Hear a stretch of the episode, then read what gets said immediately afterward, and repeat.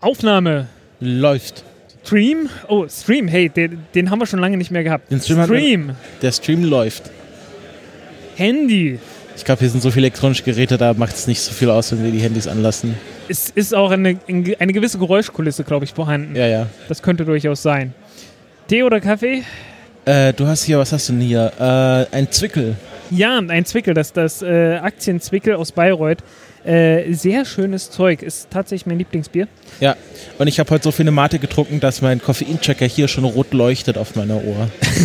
Deswegen trinke ich jetzt erstmal nichts. Ähm, Ja, und wir haben einen Couch-Gag. Und der Gag besteht darin, dass wir hier eine Couch haben und es sitzt keiner drauf. hat sich niemand getraut. Alle wollen auf den Stühlen sitzen. Sehr, sehr brav. Ja, aber wir, wir wissen ja von den Simpsons, äh, von mindestens einer Folge, dass die Couch manchmal auch Zähne bekommt und die darauf Sitzenden verschlingt. Also, Ja, da wäre ich auch misstrauisch. ja. Gut, das Intro, entweder die Hörer singen es jetzt live ein oder wir denken uns, das ist einfach. Wir müssen es uns dazu denken, glaube ich. Ja, weil gesungen, gesungen wurde schon vorher, Ja. aber Und wir, wir sehen, einer hat nicht mitgehört und hat keine Angst vor der, vor der Couch. das ist Sehr schön. 11, 10, 9. Ignition sequence starts. 6, 5, 4, 3, 2, 1, 0. All engine running. Liftoff. We have a liftoff.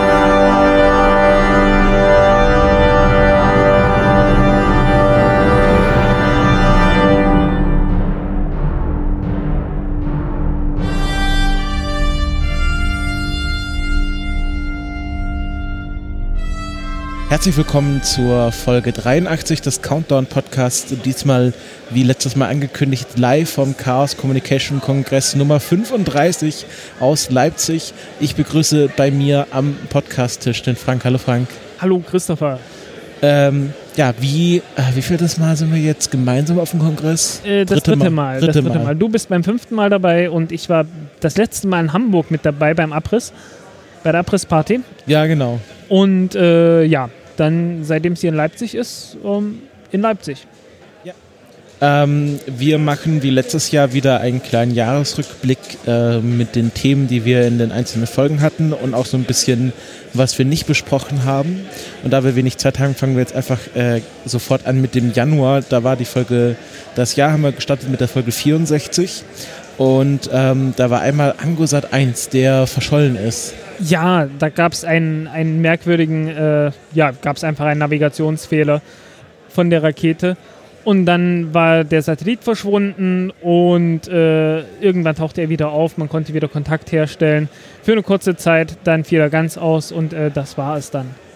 Ja, War der erste Satellit für Angola gewesen.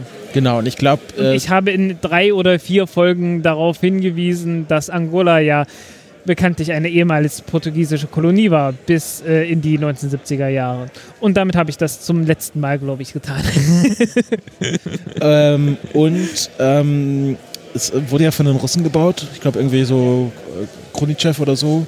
Ähm, und äh, die haben auch versprochen, dass sie, ihn, dass sie einen neuen bauen als Ersatz, aber es dauert halt noch ein paar Jahre, bis der wieder starten kann. ja, wird eine Weile brauchen. Ähnlich wenig erfolgreich war ja Zuma und Zuma ist in dem Moment äh, gleich auch noch im Januar äh, endgültig für tot erklärt worden, mindestens äh, offiziell. Inoffiziell halten sich ja bis heute Gerüchte, äh, sogar auf YouTube tauchen ab und zu mal noch irgendwelche ähm, ja, Verschwörungstheorien auf. Naja, das Ja, ich Übliche glaube, halt. das müssen wir kurz noch wieder ins Gedächtnis holen, was Suma eigentlich war. Das war ja so ein geheimes Air Force-Projekt. Irgendein geheimes Air Force-Projekt von Lockheed Martin, glaube ich, das äh, irgendwie zwei, drei Milliarden gekostet hat. Absurd viel Nee, Geld. das war doch jedenfalls. Northrop Grumman. Northrop Grumman kann sein, ja. Also jedenfalls einer dieser berühmten äh, amerikanischen äh, Firmen des industriellen militärischen Komplexes. Ja, das hat nicht funktioniert. Wegen dem Payload-Adapter von der Falcon 9 Rakete, der äh, in dem Fall nicht von SpaceX kam, sondern von der Air Force äh, bestellt wurde und der hat halt nicht funktioniert. Okay, also SpaceX trifft ja keine Schuld. Oder? Genau, Ja. SpaceX hat getan, was sie sollten und äh, der Rest äh, ist dann irgendwie so in die ewigen Jagdgründe eingegangen. Was genau das Ding tun sollte, weiß man bis heute nicht, weil geheim. Genau. Dann im Januar, nämlich am 5. Januar 2018, ist auch John Young gestorben. Ähm, das war der äh, zwölfte Mensch auf dem Mond und äh, Kommandant von Apollo 16, was ja, die letzte Apollo-Mission war. Äh, nee, das Nee. war die 17. Apollo 17 gab es nie. Da gibt's. Bin ich schon wieder. äh, Oder? Äh, doch. Doch, doch. Oh, es, ah, gab okay. sechs, es gab sechs Landungen. Die erste war die elfte, die 13. hat nicht stattgefunden. Folglich gab es 17. Mein Internet funktioniert gerade nicht. Ich kann nicht live recherchieren, das ist schwierig. Tja, Pech gehabt. Das Gut. ist halt auf diesem Internetkongress, wo das Internet nicht geht, ist schwierig. Ja. Hilft nichts. Müssen wir jetzt so belassen. Genau. Es gab den Februar. Ja. Ich glaube, wir haben sowieso nicht allzu viel Zeit. nee, dann machen wir einfach weiter. Ja. Und im Februar ging es weiter in Sachen Fehlstarts. Die Ariane 5 hatte in dem Fall eine Anomalie, äh, die natürlich unkommentiert blieb im Livestream, wie immer. Ähm, bis irgendwann ganz am Ende Stefan Israel vor die, äh, vor die Kameras trat und sagte, dass man tatsächlich überhaupt gar nicht wusste, wo der Satellit denn eigentlich ist und äh, dass man auch keinen Kontakt mehr hatte und dass man hofft, den, den irgendwie wieder aufzutreiben. Also so Operation erfolgreich, Patient tot. Ja, De Ähm, facto hatte man ja kurz nach dem Start schon den, den Kontakt verloren, weil die Rakete schlichtweg in die falsche Richtung geflogen ist. Nachdem man eine andere Umlaufbahn gewählt hatte, man hatte eine supersynchrone Umlaufbahn anstatt von normalen äh, GTO-Orbit ähm, ja, angestrebt. Und offensichtlich gab es da bei der Programmierung einfach einen Fehler, weil es war mal was anderes, äh, nachdem die Ariane 5 ja ansonsten immer nur Standard-Orbits anfliegt. Und äh, ja, das ging dann total schief. Äh, Kontakt ging verloren. Im Livestream wurde das Ganze kommentiert, als wäre nichts gewesen. Es wurde nur Telemetrie gezeigt, wo dann bloß peinlicherweise ähm, die, die eigentliche Live-Spur von der Rakete fehlte. Und es wurde immer so getan wie so und jetzt wird die, die und die Stufe abgetrennt und alles ist super verlaufen und wir hören auch schon die Bestätigungen und so weiter und so weiter. Äh, das Ganze war eine sehr peinliche Nummer. Mhm, ja. Äh, was weniger peinlich war, war, äh, also viele fänden es wahrscheinlich auch peinlich, äh, Falcon Heavy ist gestartet, Ja, äh, bekanntermaßen mit einem Tesla Roadster an Bord, der dann sehr s- in Szene gesetzt um die Erde kreiste, beziehungsweise sich von der Erde wegbe wegbewegte und jetzt in einem sonnensynchronen Orbit irgendwo äh, auf der Mars-Umlaufbahn sich befindet. Jo, ähm, nicht wirklich in der, also auf der Mars-Umlaufbahn, das wäre, äh, das wäre zu viel des Guten. Nein, es äh, befindet sich in einer elliptischen Umlaufbahn, die äh, sowohl ungefähr in der gleichen Entfernung wie die Erde den sonnennächsten Punkt hat und den sonnenfernsten Punkt in ungefähr auf Höhe der Umlaufbahn vom Mars hat. Aber keine Gefahr hat, weder auf die Erde noch auf, die, auf den Mars zu stürzen. Zumindest nicht so schnell und äh, selbst wenn das Ding auf die Erde stürzt, das verglüht im, im ja, Ja, ich glaube, glaub, Erde wäre nicht so schlimm wie. Äh, komm, würde es durch die Marsatmosphäre durchkommen? Ähm, die Wahrscheinlichkeit besteht durchaus, ja. Mhm. Aber wird halt sehr gut durchgetoastet werden. Äh, dann haben wir noch. Äh, Ähm, achso, dazu sollte ja. man noch sagen, die Falcon Heavy äh, war die erste, war halt die erste Version davon. Man hatte dort äh, Raketenstufen vom Block 3 und Block 4 noch gehabt. Das wurde inzwischen ausgetauscht. Äh, man hat jetzt Block 5, Ra Block 5 Raketenstufen für die nächsten Missionen, weil nächstes Jahr stehen ja mindestens zwei an. mhm. Ja, Und die haben dann die volle Leistung. genau. Heißen die dann noch Falcon Heavy? Es gibt doch jetzt alles. Die heißt Falcon Heavy noch. okay, aber es Äh, gibt dann noch die Super Heavy. Die Super Heavy, das ist dann die neue Generation. Das ist äh, die, die Big Falcon Rocket oder Big Fucking Rocket oder wie auch immer. Äh, ich habe natürlich nicht vergessen nachzuschauen. Ähm, wir hatten dann noch ein Interview mit äh, den Leuten von Pappel. Ähm, das war, wenn ich mich recht erinnere, ein Experiment zur, zur magnetischen Fortbewegung von äh, Ferrofluiden. Stimmt, ja. in, im Vakuum. Also die haben dann so äh, sich so gedacht, ja okay, wir können ja ähm, Flüssigkeiten dadurch transportieren, indem wir sie über Magnete flitzen lassen. Und das, wenn wir das im Vakuum machen, dann schwebt das auch und dann kann man da äh, Blobs äh, durch imaginierte Rohrleitungen äh, durchfließen lassen. Ja, und das halt komplett mit magnetischen Feldern antreiben, indem man einfach irgendwie Eisenpfeilspäne oder, also sicherlich nicht das, aber was ganz, ähnliches äh, in die Flüssigkeit einbringt. Ja. Genau, wenn, wenn euch das jetzt äh, interessiert, äh, könnt ihr nachhören. Ich glaube, Folge heißt einfach nur Pappel oder so, findet ihr, findet ihr auf unserem Blog. März, Starlink. Ja, ähm, wir hatten da glaube ich, einfach etwas länger drüber gesprochen und Starlink, äh, dazu gab es zwischendurch auch ein Update, dass äh, die, die Konstellation etwas, etwas niedriger aufgebaut wird. Ich glaube, wir müssen immer erst, immer erst, bevor wir das Thema anschneiden, kurz erklären, worum es geht. Ja. Du, Also Starlink schon lange ist, her, ich weiß aber nicht ist worum die. SpaceX-Konstellation von äh, Internetsatelliten, die einfach sehr dicht und sehr viele Satelliten umfassen soll. Ich glaube, äh, 1584 sind es aktuell in der allerersten äh, Ja, so geplant, noch Ausbaustufe. nicht im Orbit.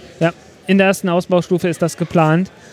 Ähm, damals waren es noch 1600 und das war auch noch ein anderer Orbit, das war noch höher. Äh, war irgendwie so bei 1200 Kilometern oder so. Mhm.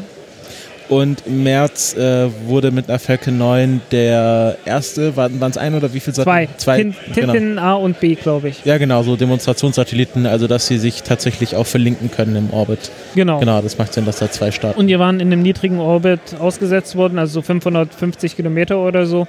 Und äh, haben sich davon nicht wegbewegt, äh, was so das erste Anzeichen mehr oder weniger war, dass man da andere Pläne inzwischen verfolgt hat. Und das wurde inzwischen auch bei der FCC, also der, der Funkkommunikationsbehörde, äh, angemeldet und äh, bestätigt, dass die halt in 550 Kilometern Höhe äh, aufgebaut werden, die, die neue Konstellation. Ja, die FCC ist da immer so eine ganz gute Quelle für solche Sachen, weil man muss ja für alles, was da mit Internet und Ja. Satellitenkommunikation zu tun Auch haben, mit Funk und so weiter. Es muss ja auch international äh, Genau. äh, erstmal beantragen und beantragt dann werden. Ja. werden diese, werden diese Anträge öffentlich gemacht und dann weiß man immer schon sehr früh oder es ist eine, immer einer der ersten Quellen, wenn es um solche Sachen geht. ja, vor allen Dingen, wenn man auch detailliert sagen muss, relativ detailliert sagen muss, was man da eigentlich da genau machen möchte und welche technischen Geräte da zum Einsatz kommen und so weiter. Ja, das ist genauso wie diese äh, Umweltstudien, die große Firmen machen müssen, wenn sie Ja. Sachen bauen. Da hat man ja Was auch, ja auch schon bei SpaceX genau ist, ja. die ersten Pläne für so neue SpaceX-Erweiterungen gesehen, wo sie dann diesen retrofuturistischen äh, Überwachungsturm sich vorgestellt haben. Ähm, ja, kann sein. Irgendwie für, äh, Ich ich glaub, für eine Erweiterung in, in Florida oder so. Ja, Also es ist auf jeden Fall so öffentliche Paper, da kann man mal öfters reinschauen. Oder auf jeden Fall sind es sehr schöne Quellen für sowas. Dann im März ist auch äh, leider verstorben Stephen Hawking. Ähm, ich glaube, wir müssen nicht erklären, wer Stephen, wer Stephen Hawking war. Ähm, war ein Mensch, der sehr viele Ideen über das Universum hatte und das auch beweisen konnte, dass das richtig war. Ähm, ja, er hat, äh, es gibt da dieses Video, was ich sehr schön fand, ähm, wo er quasi selber nochmal über seinen Sprachcomputer so eine Art eigene Nachruf eingesprochen hat. Ich weiß gar nicht, ob, ob das quasi für diesen Zweck aufgenommen wurde oder ob das einfach ein Zitat war. Auf jeden Fall ähm, war das sehr bewegend, nochmal mit so Bildern über sein Leben und ähm, äh, war einfach ein sehr schöner, sehr schönes Video, was mich sehr Ja. gerührt hat. ja. Ähm, er hatte ja auch ein Ticket gehabt bei Virgin Galactic. Mhm. wollte ja ins, ins Weltall fliegen. Ähm, inzwischen ist Spaceship One auch mal, äh, Spaceship Two natürlich äh, auch mal geflogen. Bis in den Weltraum, zumindest nach eigener Definition. Ja, wenn man den Weltraum anders. Das ist so ein bisschen wie dieser Witz von den Mathematikern. Der, wie fängt ein Mathematiker ein Löwe in der Wüste? Äh, er setzt sich in einen Käfig und sagt, hier ist außen. Genau. Also das ist genauso, wie man sagt, man fliegt in den Weltraum. Wenn wir sagen, der Weltraum beginnt nicht bei 100 Kilometer, was ja so die international anerkannte Common Line ist, sondern sind es Äh, bei 80 Bei Kilometern. 80 Kilometern, ja. Genau. Aber das war von Anfang an noch so gesagt. Also Mm, das, ja, ja. das ist jetzt nicht erst äh, dieses Jahr bei dem Flug so gewesen, sondern das war schon eher so gesagt, dass man 80 Kilometer als Minimum gesagt hat. Ja, es gab dann auch ein Paper, glaube ich, das das nochmal argumentiert hat, warum es Sinn macht. Ja, Äh, das war unabhängig, das war unabhängig Ja, genau. von Virgin Galactic. Also das muss man, muss man denen durchaus zugute halten. Der Streit existiert schon länger. Letztendlich ist die Carmen Line einfach bloß so eine Linie im Sand, schöne glatte Zahl. Ja, ist auch genau, ist unwahrscheinlich, dass der Weltraum genau bei 100 Kilometern beginnt. Ähm, und es, es kommt auch darauf an, was man eigentlich machen will. Also wenn man sagt, okay, Weltraum ist dort, wo Flugzeuge mit äh, luftatmenden Triebwerken nicht mehr fliegen können, oder Weltraum ist dort, Äh, wo Auftrieb. Da, da war, es Da war, muss es ist so eine komische Argumentation, dass Ja. man dort nicht mehr wirksam einen Auftrieb kriegen kann.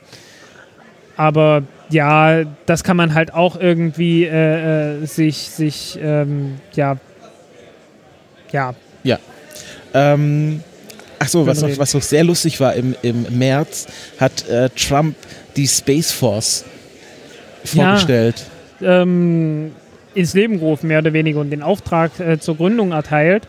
Ähm, und darüber machen sich Leute bis heute lustig und man ist sich nicht ganz sicher, ob das noch kommt oder was es bringt. Genau. Ich glaube, dass äh, ich, ich, Oder wie es aussieht. Ich erkläre das aber gerne nochmal, weil ich das interessant finde, weil das so ein bisschen so Organisation erklärt. Also es gibt ja wie viel, es gibt die Army, es gibt die Marines, es gibt die Navy und es gibt die Air Force. Ja, Genau, sind ich hatte mich damals da eingearbeitet, aber ich habe Ja, wieder alles vergessen. ähm, es, also es gibt vier äh, äh, Kategorien, in der das US-Militär aufgeteilt ist. Wobei ich ja Äh, die spannend finde, Coast Guard kommt auch noch dazu und die Marines natürlich auch. aber ich hatte schon Marines. Ah, okay, gut. Genau, und dann gibt's, ge- gibt, soll quasi ein, ein sechster ähm, Strang gegründet werden, Space Force, was so ein bisschen äh, Aufgaben von der Air Force wegnimmt, weil, die, äh, weil zum Beispiel diese ganzen Militärsatelliten unterstehen äh, größtenteils der Air Force. Es gibt aber Ja. auch dann die Army und so und Es die Marines haben auch nochmal es gab selber auch noch ein. Space Command, weil es gibt dann, es gibt dann irgendwie noch eine administrative Seite und Genau. dann gibt es die direkte Kommandoseite und äh, das Ganze ist alles ziemlich verwirrend. Ähm, der Witz ist halt, es ist die, das größte Militär der Welt. Äh, nach den Ausgaben ist ungefähr 40 Prozent des gesamten weltweiten Militärs dort organisiert und das Ganze muss irgendwie so getrennt bleiben, dass kein einziger, äh, kein einziger Teil des Militärs praktisch eine wirksame Macht alleine aufbauen kann. Genau, sonst haben wir halt irgendwann Militärputsch. Genau.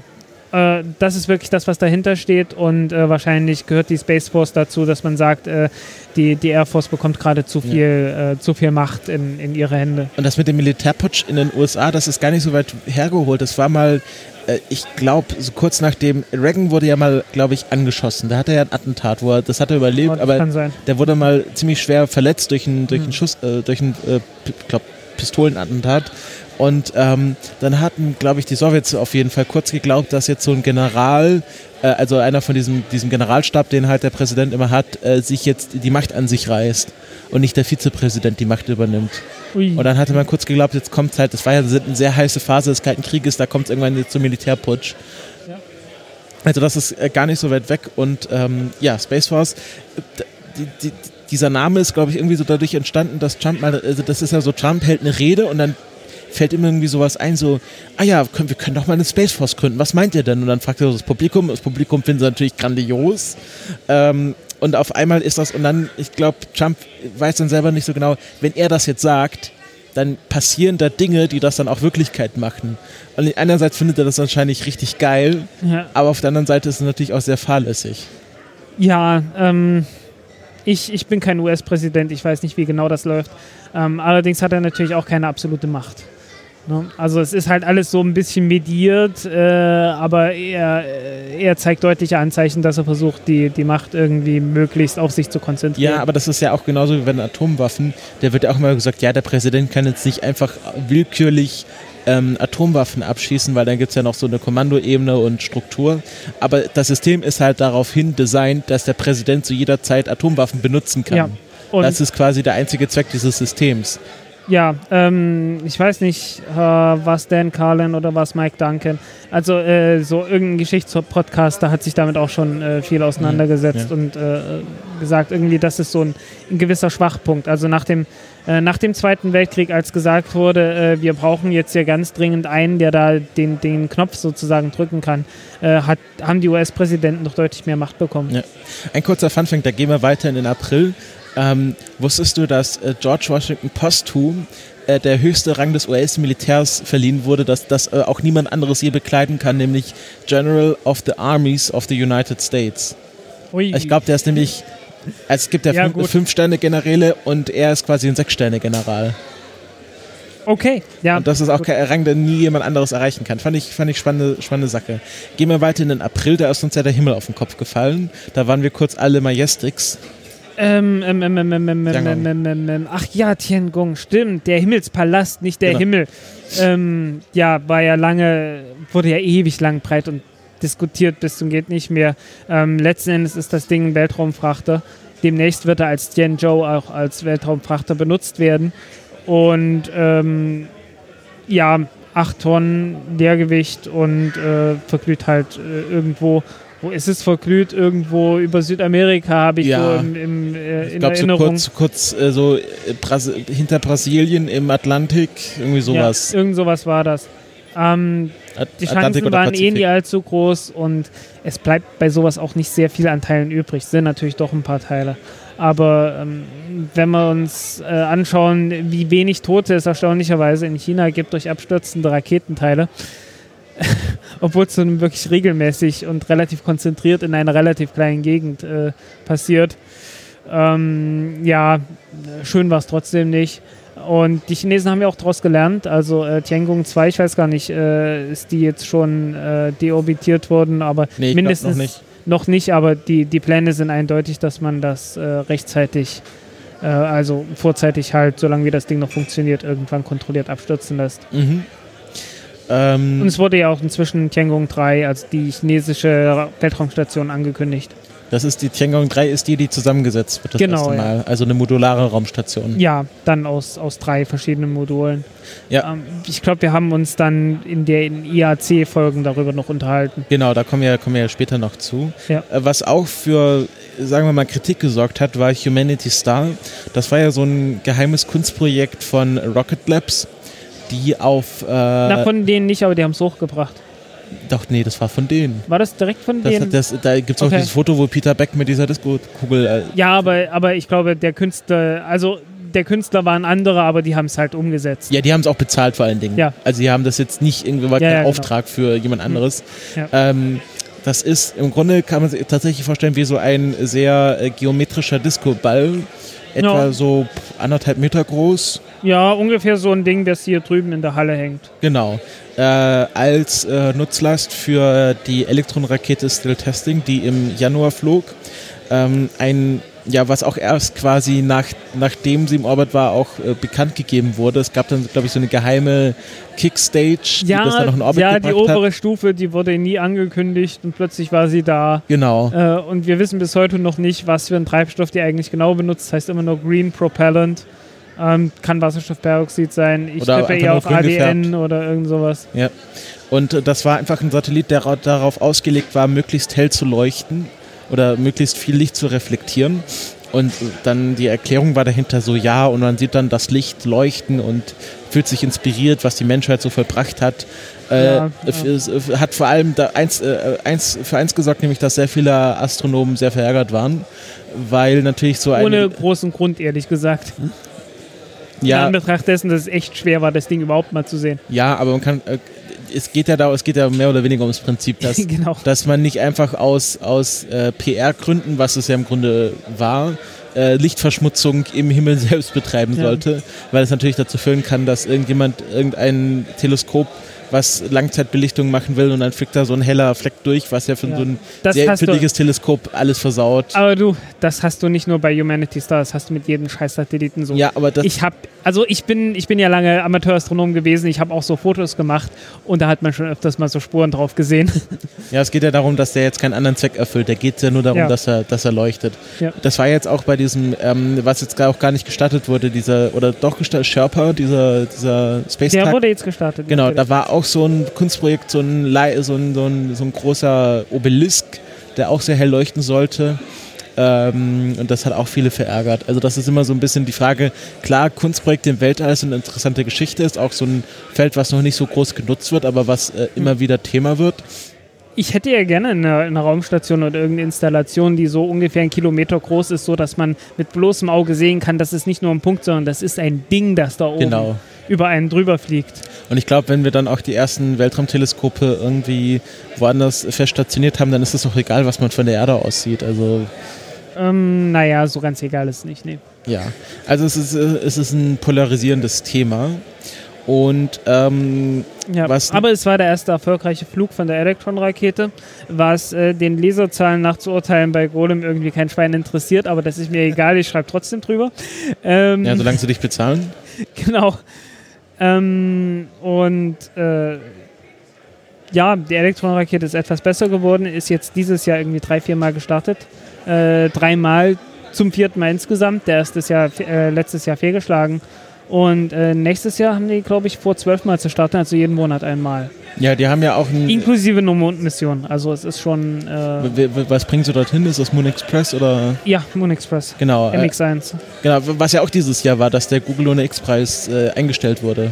Ja, Glaube ich ziemlich am Anfang und des wir, Jahres. wir müssen mal, wir müssen irgendwann mal noch äh, hier zu, hier nach Marzahn, Berlin ja, Marzahn. Part-Time Scientists. Part-Time Scientist, ja. Ja, ja. Aber da, da brauche ich moralische Unterstützung dazu, weil ich, was soll ich sagen? Also ich war vor zwei Jahren mal bei denen Und äh, ich glaube, seitdem hat sich bei denen nichts, nichts getan.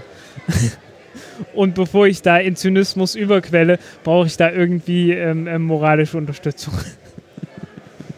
Ähm, was auch im April stattgefunden hat, war der Inside-Start und äh, jetzt vor ein paar Wochen war auch die Inside-Landung. Ja, äh, auf dem Mondstaub und äh, abgesetzt wurde auch schon das Seismometer.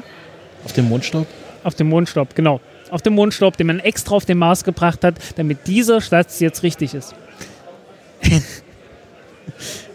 Das war einfach, ich habe dich. Ich habe mich versprochen. Ja, okay, also- Es geht darum, dass er auf dem Mars gelandet ist Ja. inzwischen und natürlich auf dem Marsstaub und dort Marsgestein äh, äh, gefunden hat. Äh, sehr wenig zum Glück. Und man, man hofft einfach, dass jetzt unter dem Staub, den man größtenteils sieht, nicht zu viel Gestein lauert, damit der Maulwurf äh, HP3 oder wie sich das Experiment nannte, ähm, dort auch äh, eingraben kann in drei bis fünf Meter Tiefe. Ähm, das Seismometer ist abgesetzt. Ich weiß noch nicht, ob die Käseglocke schon drauf ist oder ja, ist, nicht. ist schon drauf. Ist jetzt ist Nee, das haben, sie- haben sie abgesetzt mit worden. Käseglocke abgesetzt. Nee, nee, nee, nee. Die Käseglocke, die ist nochmal extra. ja, aber, die okay, okay, aber ich Käseglocke habe ist Fotos gesehen. rund. Ich habe Fotos gesehen, wo die Käseglocke abgesetzt wurde. Okay. Ähm, war das wirklich so rund und shiny, so wie eine, wie halt eine Käseglocke? Ach nee, also das Nee, nee, Seismometer ist an sich auch so halbrund.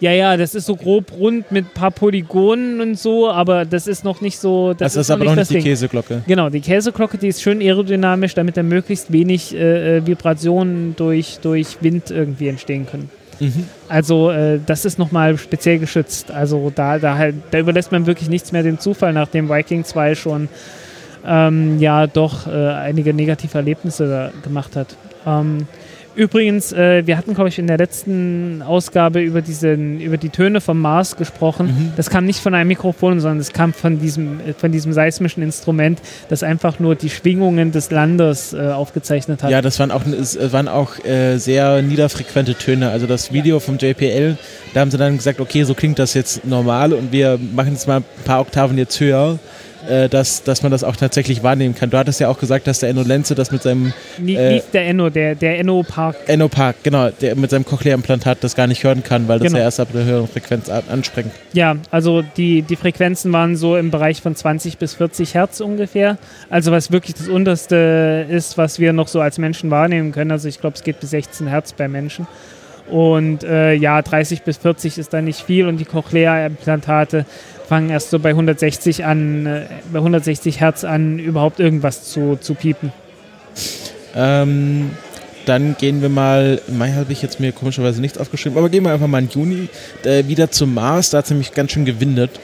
Äh, beziehungsweise nicht, äh, war nicht so stürmig, aber sehr neblig. Es war sehr stürmisch. Es hat den also ganzen, Mars. es hat den ganzen Planeten wieder mal eingehüllt, was öfters mal passiert, also nicht öfters mal passiert, aber so, so halt in halbregelmäßigen Abständen alle paar Jahrzehnte mal. Äh, das war irgendwie auch in den 70er Jahren, als einige Mars-Missionen, äh, unter anderem die russische oder besser gesagt sowjetische Mars 3 unterwegs war. Äh, und eine der Mariner-Sonden war auch unterwegs zu der Zeit, ähm, wo halt plötzlich einfach der ganze Planet in Staub eingehüllt war. Und ähm, ja, blöd, blöd gelaufen. Was soll man sagen? Ähm, Kommunikation ist dadurch, glaube ich, abgerissen. Es kann auch an einem anderen Grund gelegen haben, aber ich glaube, das war deswegen, weshalb der Lander dann nicht mehr kommunizieren Also konnte. der von Mariner. nee, äh, der von Mars 3. Wie hieß der? Oder der, Der hieß Mars 3 einfach. Achso, okay. Da war auch so ein kleiner Rover drauf, der kein Rover ist, sondern eher ein Kriecher.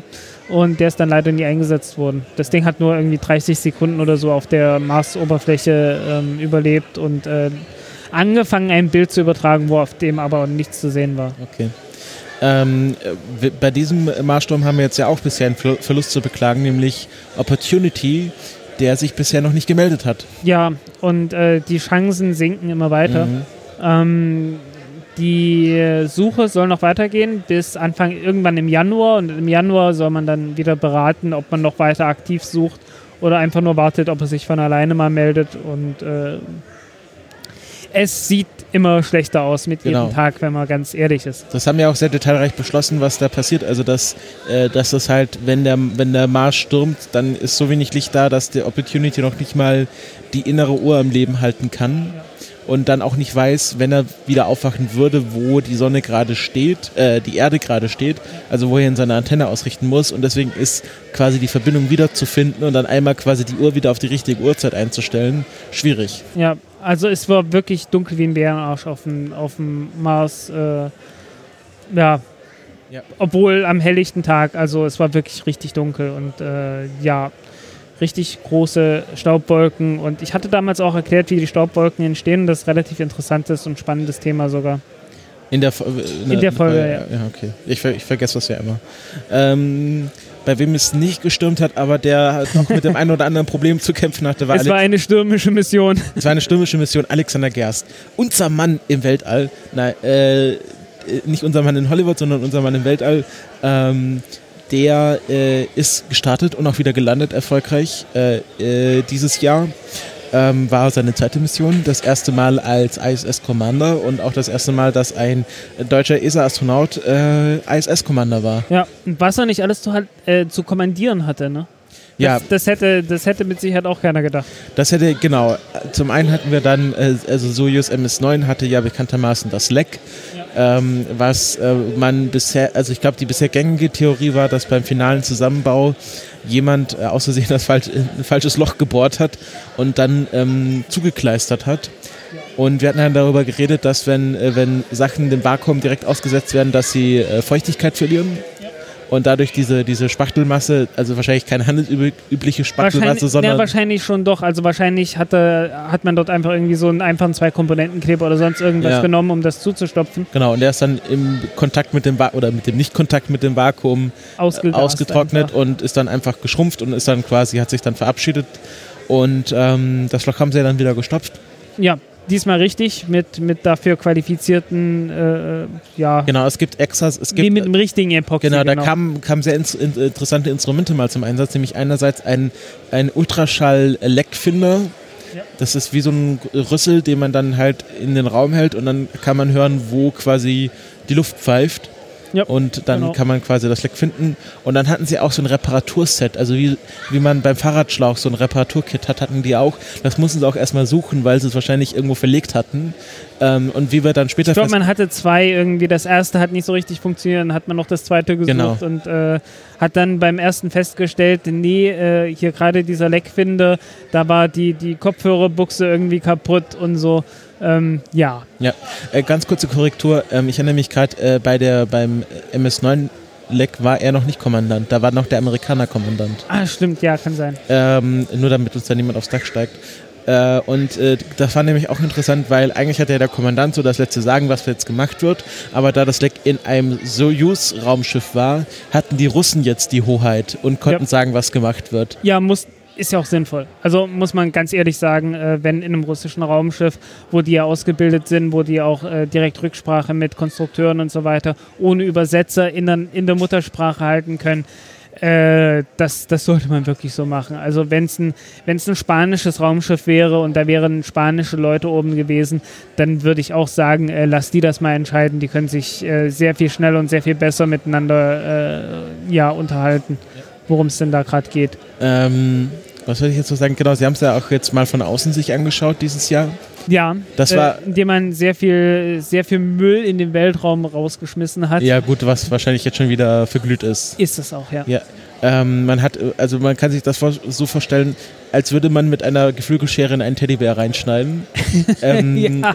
Die ist ja von außen mit so, mit so einer Schutzbeschichtung beklebt, was halt so auch so, so Mikrometeoriten, nee, Moment, äh, erstmal kommt so eine Decke, dann kommt jede Menge Isolationsmaterial, Genau. und dann kommt irgendwann ein Mikrometeoritenschild oder war das sogar außen? Ich weiß nicht. Also Genau. dieses, dieses Schild ist einfach bloß eine etwas dickere Alufolie letzten Genau. Endes. Die Und dieses dient, Isolationsmaterial ist einfach rausgeflogen. Und das war ein sehr seltener Anblick, dass das, äh, also es machen Astronauten eher seltener, dass sie ins äh, das Raumschiff, mit dem sie noch zurückfliegen wollen, äh, reinschneiden. dass, ja, Von außen mit einer Schere. aber dadurch, dass ein Teil ist, in dem die sich sowieso Ja, nicht ja. aufhalten während der Zeit und das Ding auch abgesprengt wird, ist das alles äh, relativ unkritisch gewesen. Ja, alles immer relativ, aber Ja. war, war doch dann nicht so wild, Ähm, wie es aussah. Kurze Anmerkung noch zum Meteoritenschild. Ähm, der Sinn und Zweck davon besteht praktisch darin, dass der Mikrometeorit da reinknallt und äh, praktisch zerplatzt, sobald das darauf trifft. Also das, das hat ein Loch, Aber was hinter dem Loch rauskommt, da sind verschiedene Trümmerteilchen von diesen Mikrometeoriten zusammen mit Trümmerteilchen von diesem Schild, die aber insgesamt weniger Energie haben. Mhm. Also beziehungsweise die halt äh, die, die Energie unter sich aufteilen und dann von der dahinterliegenden Wand viel leichter aufgenommen werden können, sodass man halt äh, kein, kein so schlimmes Loch hat. Äh, genau, im Juni ist auch noch Tiangong. Tiangong. Tiangong. Tiangong. Du kannst Chinesisch, ich nicht. Tiangong 2 äh, gestartet. Also normalerweise wird, werden die O's wie O's ausgesprochen, aber bei, bei Gung ist es halt Ung. Okay, also Tiangong 2. Ähm, da haben sie auch jetzt nichts Spektakuläres gemacht, waren halt, Waren halt oben. waren genau. halt oben, waren besetzt. Ja. Genau. Äh, haben die, haben die Tianzhou-Frachter getestet, äh, automatische Docking-Manöver, äh, mehrfach sogar, hatten, äh, hatten Begleitsatelliten dabei, die das von außen fotografiert haben. Und äh, ja, alles sowas. Genau. Ähm, wir haben nur noch. Haben nur noch Vorbereitung halt auf äh, die, die richtige chinesische Raumstation. na, wir haben noch nur fünf, 25 Minuten, deswegen gehe ich ein bisschen schneller durch. Ähm, äh, Wir haben noch ein halbes Jahr, genau. Genau, wir haben noch ein halbes Jahr und 25 Minuten. Ähm, P120-Test im Juli. Ja, das ist der Feststoffbooster von Der der. Ariane 6 Rakete von Mhm. der ESA und äh, wird dann den ersten richtigen Live-Test nächstes Jahr haben äh, in Verbindung mit der Vega C. Äh, Vega Consolidated und Consolidated heißt halt, äh, dass die Vega den gleichen Feststoffbooster benutzt wie die Ariane Rakete. Genau, also bei der Vega wird es einfach unten dran geschraubt und bei der Ariane an Genau. die Seite. Ähm, Vorteil des Ganzen 50% mehr Nutzlast. Ähm, zusammen mit, also der Bei der Vega. P120, ja genau. Äh, was da alles passiert ist, der P120 ist äh, ja anderthalb mal so groß wie der P80, der davor dran war. Darüber kommt die C4 40 Stufe, früher war das eine C4 23 Stufe. Ähm, einfach ein bisschen mehr, 50% mehr Treibstoff halt auch. Der Rest bleibt oben. Moment, da kommt noch eine C4 9 Stufe und darüber kommt die Avum Plus Stufe und die ist ein kleines Stück größer. Okay, also Ähm, alles größer und alles schneller, alles stärker. Ja, ähm, Oberstufe Vega-Rakete aus der Ukraine. Sollte man immer mal dazu sagen. Avum ist aus der Ukraine. Ukrainisches Stück äh, Technik, das mit einer ESA-Rakete fliegt, die hauptsächlich den Italiener, von den Italienern äh, gebaut wurde und äh, ohne die Italiener auch nicht existieren würde. Hm, ist die Ukraine eigentlich in der ESA? Das weiß ich gar nicht. Nee. Okay. Ähm, dann August Orbex aus Schottland. Orbix ohne Zucker. Der alte Witz. ja, der alte Witz finde ich immer noch toll. Ähm, Orbix äh, ist äh, eine britische Firma, die eine eigene Rakete herstellen möchte und die gerne von Schottland aus starten möchte. Äh, zusammen unter anderem mit äh, einer anderen Rakete, die von äh, letzten Endes äh, Zusammenschluss aus äh, Rocket Lab mit der Elektron-Rakete, die erste Stufe, bestehen soll und eine Oberstufe, die von Lockheed Martin aus der UK Ja, gebaut werden soll. Interessante Weil Kombi. Lockheed Martin ist zwar eigentlich eine amerikanische Firma, aber ich glaube, die kommt aus der UK und hat da auch immer noch so einen äh, Geschäftsteil, der aus der UK ist. Und naja, dann ist es halt äh, äh, ja plausible deniability, dass es halt aus, aus der UK kommt, also aus, aus Großbritannien. Mhm. Und äh, ja, nachdem die, die Schafscherer und äh, Schafhirten dort äh, ihre Einsprüche bekannt gemacht haben, weil sie halt nie gefragt wurden, äh, ich weiß nicht, inwiefern da immer noch äh, Klagen anhängig sind oder ob das jetzt inzwischen durch ist. Ich hatte irgendwie so gehört, es wäre jetzt durch. Aber hier, wo sind die Kü wo gibt's die Kühe? Äh, Irland und Neuseeland. Nee, bei der Ra äh, Raketenstation.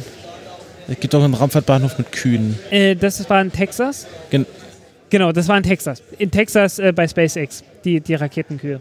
Genau. ja, genau, die dann, die ja, dann auch. Die, die Schafe spielten eine Rolle bei, bei Rocket Labs beim letzten Start. Äh, da wurde gefragt, äh, nee, wurde gesagt, ok- nach den ganzen Umfragen hier, alles okay, check das, das, das, das. Und dann am Ende hieß es ja, eine informelle Umfrage bei den Schafen hat auch, auch ergeben, dass sie bereit sind. dass sie bereits für eine Das fand ich cool. Dann Folge 77 im August haben wir über das neue chinesische ähm, äh, Radioteleskop gesprochen. Genau, das Radioteleskop auf der einen Seite, FAST, äh, das 500 Meter irgendwas. Also nicht, das größte Single-Dish-Radioteleskop der Welt zurzeit. Ja, das auch schon ein paar Pulsare entdeckt hat, was man halt so macht, um, um zu sagen, hey, wir sind nicht überflüssig. Ähm, die haben ja tatsächlich auch äh, im Umland um dieses Radioteleskop auch äh, nicht wenig, ich glaube eine vierstellige Zahl von Leuten umgesiedelt.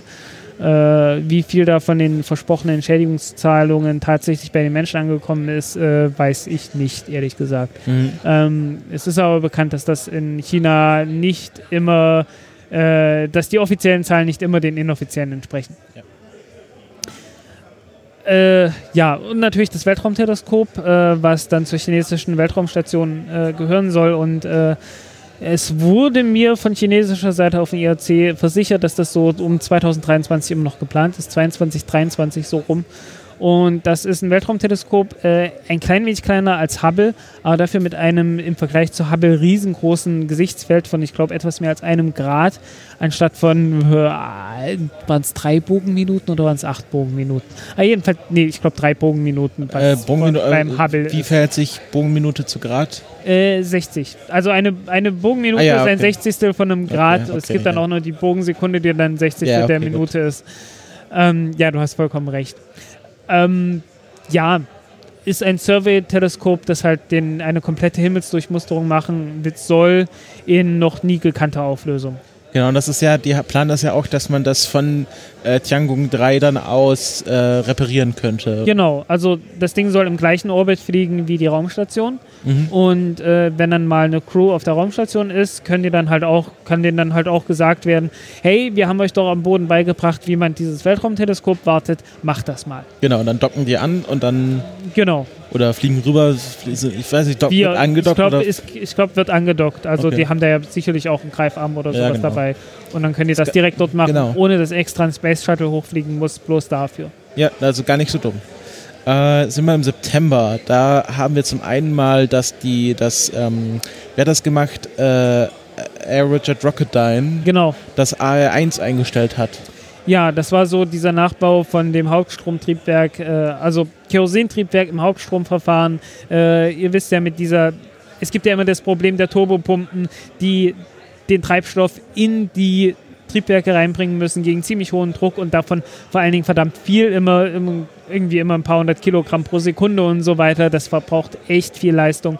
Und äh, da ist man auf den Trick gekommen, dass man die Abgase direkt einfach in der Brennkammer mit verbrennen kann, weil da ziemlich viel Kerosin mit übrig bleibt dabei, weil ansonsten würde es einfach ein Schweißbrenner sein, wenn man einfach im perfekten Verhältnis Kerosin mit äh, Sauerstoff mischen würde, äh, was wirklich, was ja das Prinzip von einem Schweißbrenner ist. Ne? Du hast einen Brennstoff und du hast Sauerstoff und äh, mischst das Ganze im perfekten Verhältnis und dann hast du einen Schweißbrenner. Also Äh, könnte man dem nicht machen. Schweißbrenner ein Raketentriebwerk bauen? Äh, ja, wenn du eine gut gekühlte Brennkammer dahinter packst und du hast dann keinen allzu großen äh, Brennkammerdruck, aber im Prinzip schon. Eine sehr kleine Rakete, aber es wäre. Ja, nur für Vakuum geeignet. Soll hier auf dem Hacker-Kongress, soll doch mal jemand machen. Äh, dann brauchst du aber Vakuum. Kriegen wir irgendwo schon her. Na gut. Ich glaube, der Baumarkt hat noch offen. Gut, äh, dann die äh, GEM 63, hier steht immer 36 in den Show Notes. Ähm, was die neuen äh, Feststoffbooster von der von der Vulkan-Rakete sein sollen. Also ähm, einfach Von der ULA ist das. Genau. Das sind die kleinen Feststoffbooster, die äh, ringsrum an die, an die großen Raketen bei den, bei den amerikanischen Raketen angeordnet werden Mhm. sollen. Und das ist einfach eine größere Variante davon. Äh, und es wurde angekündigt, es wäre der größte der Welt. Und da musste ich Tori Bruno korrigieren auf seinem Twitter-Feed. Ähm, die größte ist der P120, äh, größte monolithische. Und daraufhin meinte er, na gut, aber es ist der längste. Und äh, ich glaube, die Ausgabe hieß dann auch, wer hat den längsten oder so. Ja, ja. Ähm, und der letzte Flug der Delta 2 war auch im September. Ja, der allerletzte. Ähm, Delta 2-Rakete hat ja eine, eine lange, lange Geschichte. Geht zurück auf die Tor-Rakete aus den 50er Jahren, was ja, die ja damals entwickelt wurde, damit man äh, aus Großbritannien Atombomben auf Russland schmeißen kann. Ähm, Hört es euch an, ist eine, ist eine schöne Geschichte. Ähm, wir haben, glaube ich, nicht mehr die Zeit, um Ja. jetzt darauf wirklich nah einzugehen. Genau, wir haben Aber jetzt- wir haben Delta jetzt- 2-Rakete, eine der großen und wichtigen Raketen, mit denen sehr, sehr viele NASA-Missionen gestartet wurden. Genau. Jetzt kommen wir ja zu unserem Klopper, nämlich im Oktober waren wir ja eine Woche lang auf dem Internationalen Astronautischen Kongress in Bremen. Und äh, wir haben jetzt mal drei Hi Highlights rausgepickt. Nämlich zum einen haben wir sehr lange mit der chinesischen Firma geredet, nämlich Landspace. Ja, ähm, die damals kurz vor dem ersten Raketenstart standen, äh, die Tuche 1, äh, was letzten Endes äh, der Feuervogel mehr oder weniger der chinesische, das chinesische Äquivalent des äh, Phoenix. Phoenix ist. Und ähm, die Rakete ist geflogen und es hat nicht geklappt. Die ersten beiden Raketenstufen äh, entstammten der Daofang, nee, nee, Dongfang 26, äh, Ostwind 26, was wie man leicht hört, äh, eine militärische Rakete ist und äh, anstatt von Atombombe äh, stand dann halt oben ein Satellit und eine dritte Stufe und äh, bei der hat irgendwie die Steuerung versagt. Wahrscheinlich irgendwie so ein Hydraulikding, was halt öfters mal passiert. Ähm, und äh, ja, hat nicht geklappt. Es soll, glaube ich, nicht wiederholt werden. Aber sie, also sie hören jetzt nicht komplett auf, sondern gehen gleich mit zur nächsten Version weiter. Exakt, ja. Ja. Dann hast du nur noch hier Berlin Space Technologies rausgepickt. Ja, Berlin Space Technologies war halt so die, die große Entdeckung für mich äh, beim IAC. Ich werde auch einen äh, Vortrag halten hier noch auf dem Kongress äh, am vierten Tag um 14 Uhr hinten Chaos West. Bühne und äh, das, das, Ding ist riesig. ich habe da ein wenig Bammel vor. Ja, wir haben nicht so viel Zeit, red weiter. Ja, ähm, und äh, ist eine sehr pragmatische Firma, die Satelliten baut, äh, die letztens auf dem Standardbus aufbauen. Und die sind gerade dabei, eine Firma, äh, eine, eine, eine Produktionsanlage in Indien aufzubauen, was einfach daran liegt, dass die bis jetzt die meisten Satelliten mit indischen Raketen gestartet haben und dort einfach sehr gute, Kommunik sehr gute Kommunikation äh, mit denen haben und äh, dann Joint Venture geschlossen haben, äh, witzigerweise mit einer Pharmafirma. Mhm. Ja, die meinte, wir müssen uns diversifizieren. Ah, okay, also Portfolio erweitern. Ja, ja. Ähm, irgendwann in den nächsten Monaten kommt auf jeden Fall äh, eine längere Ausgabe mit, äh, mit ein paar Tonproblemen, für die ich mich entschuldige, äh, die aber äh, äh, das alles äh, besprechen. Wo du ein Interview mit Berlin Space Technologies gemacht genau, hast. Ja. ja. Und dann hast du noch was aufgeschrieben, was wir jetzt gar nicht auf dem Kongress besprochen hatten. Genau, ich habe dort koreanische Raketen gesehen. Ich weiß schon gar nicht mehr, wie die heißen. Äh, KSLV-2, glaube ich, ist das ähm, die ja einfach vorgestellt wurden. Die hat jetzt den ersten Testflug hinter sich, noch nicht in der endgültigen Fassung. Äh, da soll noch eine dritte Stufe oben drauf kommen, aber die ersten zwei Stufen wurden, glaube ich, getestet oder war es die, oder war es die zweite und die dritte Stufe oder irgendwie jedenfalls noch nicht komplett, aber äh, das Wichtigste ist, äh, die haben dort einen Methantrieb, was Methan oder Kerosin? Ich glaube ein Kerosintriebwerk äh, ähnliche Ausführungen von der Größenordnung her wie äh, das Merlin-Triebwerk von SpaceX. Und die wollen daraus eine Rakete bauen, die vier von den Triebwerken in der ersten Stufe hat, äh, ein zweites in der, ein, ein weiteres in der zweiten Stufe und noch ein kleines Triebwerk oben in der dritten Stufe. Ähm, was dann eine koreanische Rakete halt ist. Gut, gehen wir weiter in den November. Da hatten wir das zweite große Soyuz-Problem, nämlich Soyuz MS-10 hatte einen Fehlstart. Ja, seltenes Ding. Also ist lange, lange nicht mehr passiert. 83 war das letzte Mal, dass ein äh, Startabbruch stattgefunden hat mit das einer Soyuz-Rakete. Äh, nee, das war 83 war doch Challenger, oder? Äh, nee, 86. 86, also das, es war auf jeden Fall das, da, der letzte große Startabbruch äh, seit der Challenger-Mission. Ja, also äh, lange, lange her. Ähm, aber ja, Sicherheitssysteme haben sehr gut funktioniert. Ja ähm, was schon mal mehr ist, als das Space Shuttle von sich jemals behaupten konnte, weil die waren da einfach nur nicht drin. Äh, gleiches, gleiches Ding wie in Fukushima, wenn du keine Sicherheitssysteme einbaust, können sie auch nicht funktionieren. Ja, aber ähm, können sie auch nicht viel schlagen, das ist der Trick. Ja, dann können sie auch nicht nicht funktionieren. Super.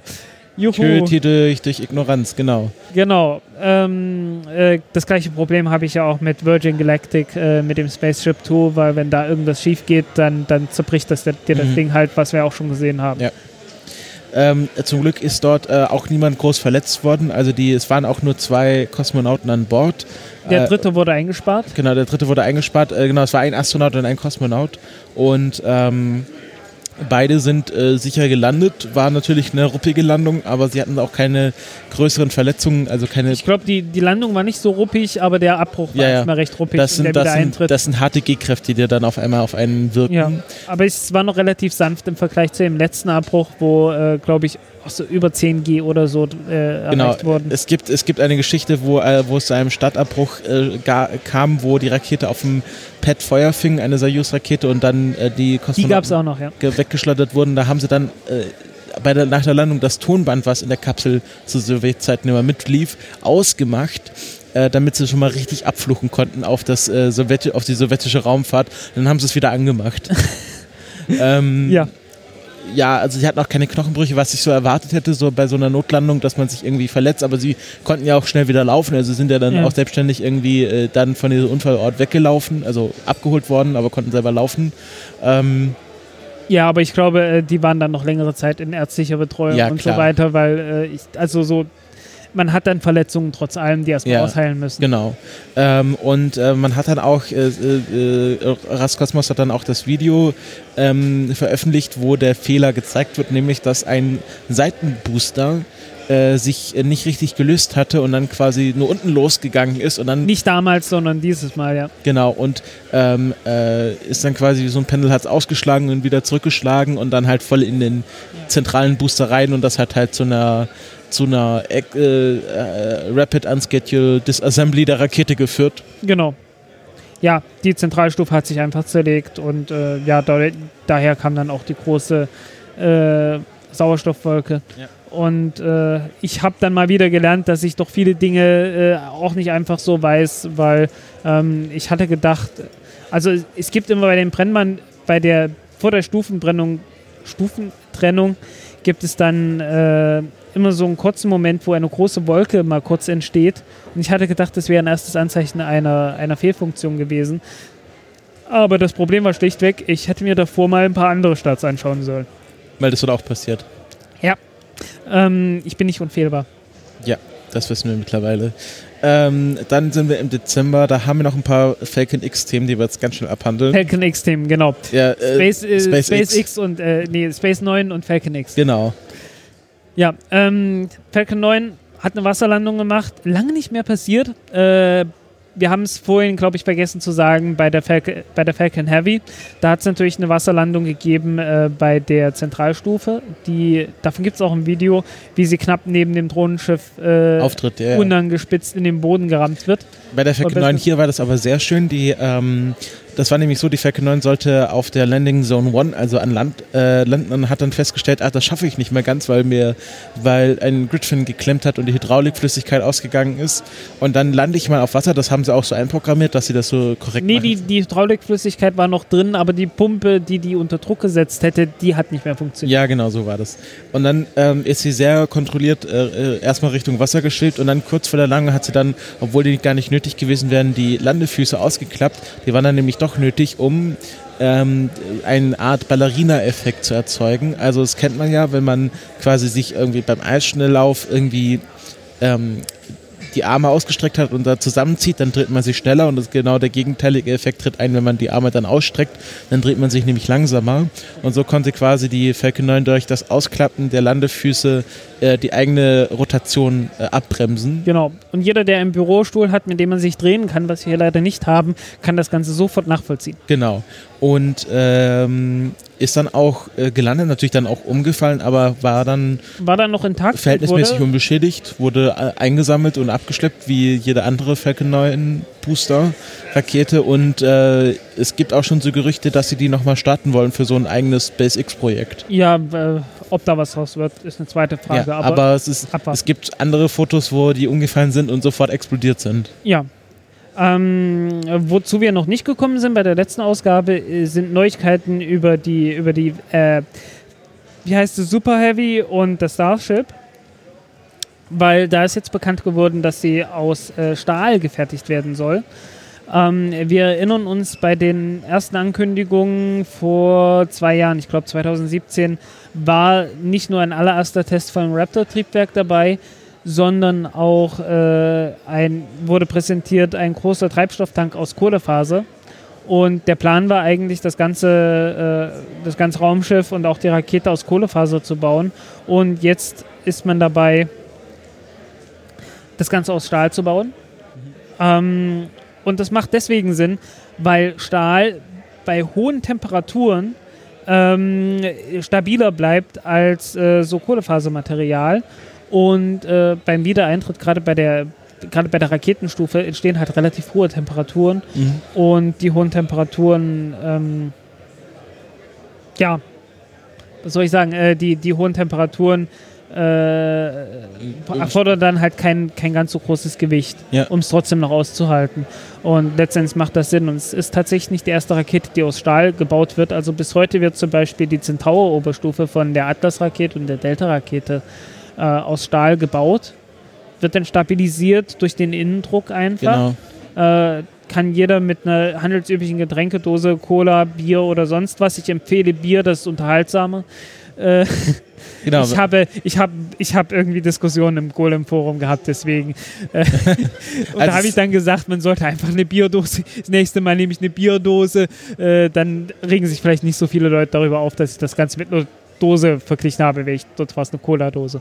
Ja, also es ist, ihr kennt das ja, Bierdose, wenn sie äh, ungeöffnet ist, kann man sie kaum eindrücken, beziehungsweise sehr stabil, macht sie auf und auf einmal verliert sie ihren Druck und man kann sie einfach so zusammenpressen. Genau. Und äh, das ist dann das gleiche Prinzip bei den Raketen. Die ganz frühen hier, die Mercury Redstone Raketen, haben auch so funktioniert. Gibt es ein sehr lustiges Bild. von- Atlas, Atlas Mercury. äh, Atlas Mercury, ähm, die, ähm, äh, wo die den Druck verloren hat und nicht abgebrochen ist, sondern einfach wie so ein, wie so ein, ähm, wie so eine Hüpfburg, einfach so, die Spitze Ja. war so abgeknickt. Genau. Also es sah, Ähm, sieht sehr unterhaltsam aus. Schaut euch meinen äh, Golem-Artikel an, da ist, das, Lied- da ist das Video mit drin. Ja, genau. Und ähm, genau, wir, haben- wir haben jetzt kaum noch Zeit, deswegen machen wir ganz kurz noch so einen kurzen Statistik-Fu, wo wir eigentlich nur erwähnen wollen, dass äh, China dieses Jahr 35 erfolgreiche Raketenstarts hatte und damit zum ersten Mal in ihrer Geschichte das Nation Ranking anführt. Ja, äh, USA haben 30, glaube ich. Ja, und Russland, glaube ich, auch so um den Dreh. Äh, weniger. Ja, weniger, aber auch nicht so weit Und es entfernt. waren auch, glaube ich, nur zwei Proton-Raketen oder so. Ja, Äh, die ESA hatte, ich glaube, sechs Ariane-Raketen. Äh, wie viele Sojus waren es? Äh, es waren nicht so viele. Ich glaube, fünf Sojus und, und drei Vega oder irgend sowas in der Größenordnung.